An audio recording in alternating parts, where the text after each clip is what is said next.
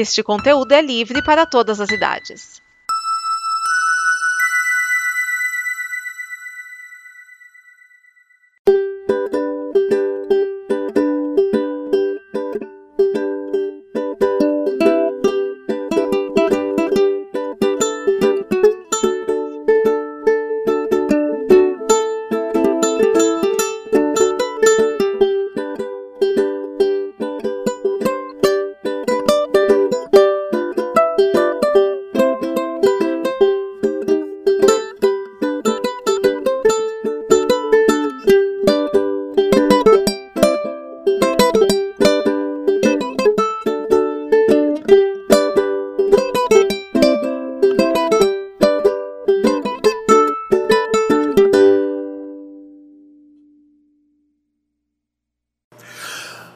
Atrase o seu jantar com aventuras, porque esse é o Catolinerd, o snippet com notícias e curiosidades sobre a vida católica.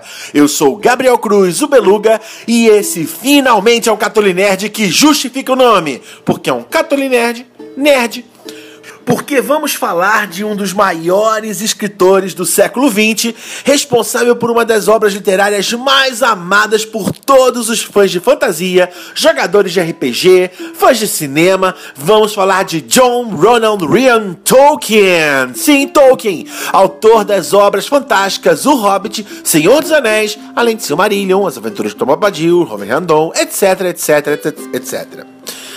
Talvez você não saiba, mas o professor Tolkien fez parte de um verdadeiro renascimento da literatura cristã no início do século XX, junto com outros nomes como Chesterton, como Eliot, Grant C.S. Lewis, o criador das Crônicas de Nárnia, e muitos e muitos outros que vão ter seus episódios específicos do Catolinerd.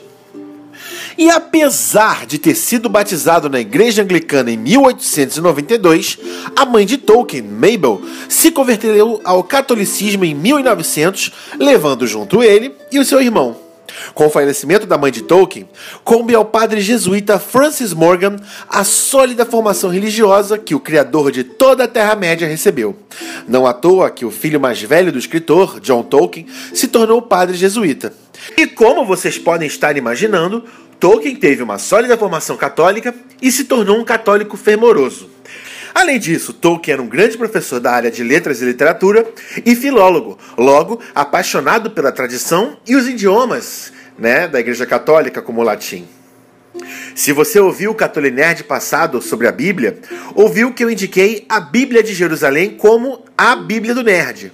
Então saiba você que na edição inglesa Parte dos livros de Isaías e todo o livro de Jonas foram traduzidos do francês para o inglês pelo Tolkien. Já que na época dessa tradução né, do francês para o inglês, ele já era famoso tanto por suas obras quanto por seu talento como professor da área de línguas, além, é claro, de ser católico.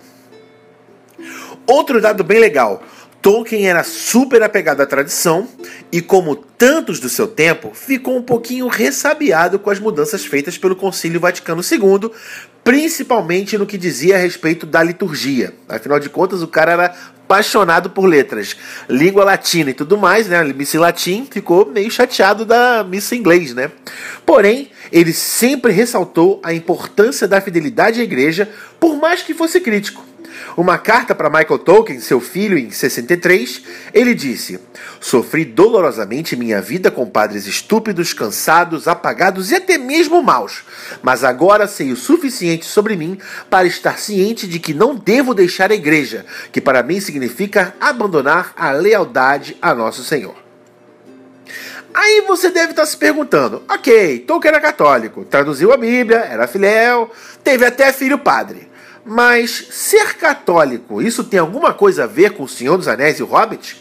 À primeira vista, talvez não, pois em nenhuma das obras de Tolkien ele cita sua religião nem em prefácio e nem em nota de rodapé.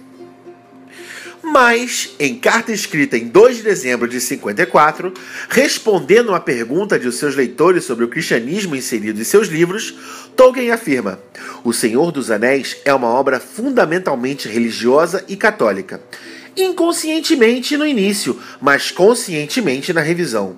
E por isso que não introduzi ou suprimi praticamente todas as referências a qualquer coisa como religião, a cultos ou práticas no mundo imaginário, pois o elemento religioso é absorvido na história e no simbolismo.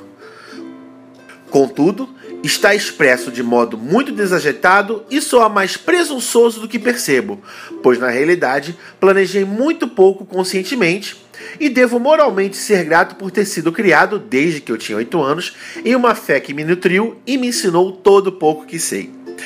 Ou seja, Apesar de não possuir uma alegoria escancarada, como por exemplo acontece no universo de Nárnia, os elementos da religião católica estão presentes em toda a obra de Tolkien, como a luta entre o bem e o mal, a tentação, o pecado, a resignação e o perdão que acontece com Boromir, a fidelidade e as crises de fé de todos os personagens, o valor da amizade, o sacrifício e até mesmo os misteriosos caminhos e missão de cada um.